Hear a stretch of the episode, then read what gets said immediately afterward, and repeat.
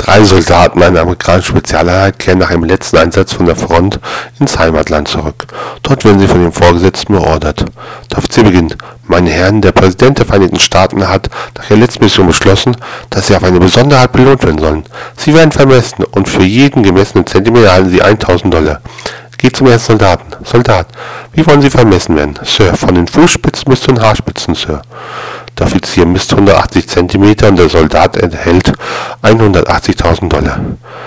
Der zweite Soldat braucht dies und denkt sich, wenn wir uns was ausruhen dürfen, wie wir vermessen werden wollen, kann man das ja noch toppen. Als den Offizier fragt, wie er vermessen werden will, antwortet er, von den Fußspitzen bis zu den Fingerspitzen und hebt den linken Arm in die Höhe. Entsprechend wird er gemessen und der Soldat erhält 270.000 Dollar.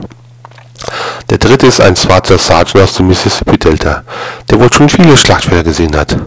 Als er gefragt wird, wie er vermessen werden will, sagt er, von der Schwanzspitze bis zu den Eiern, Sir.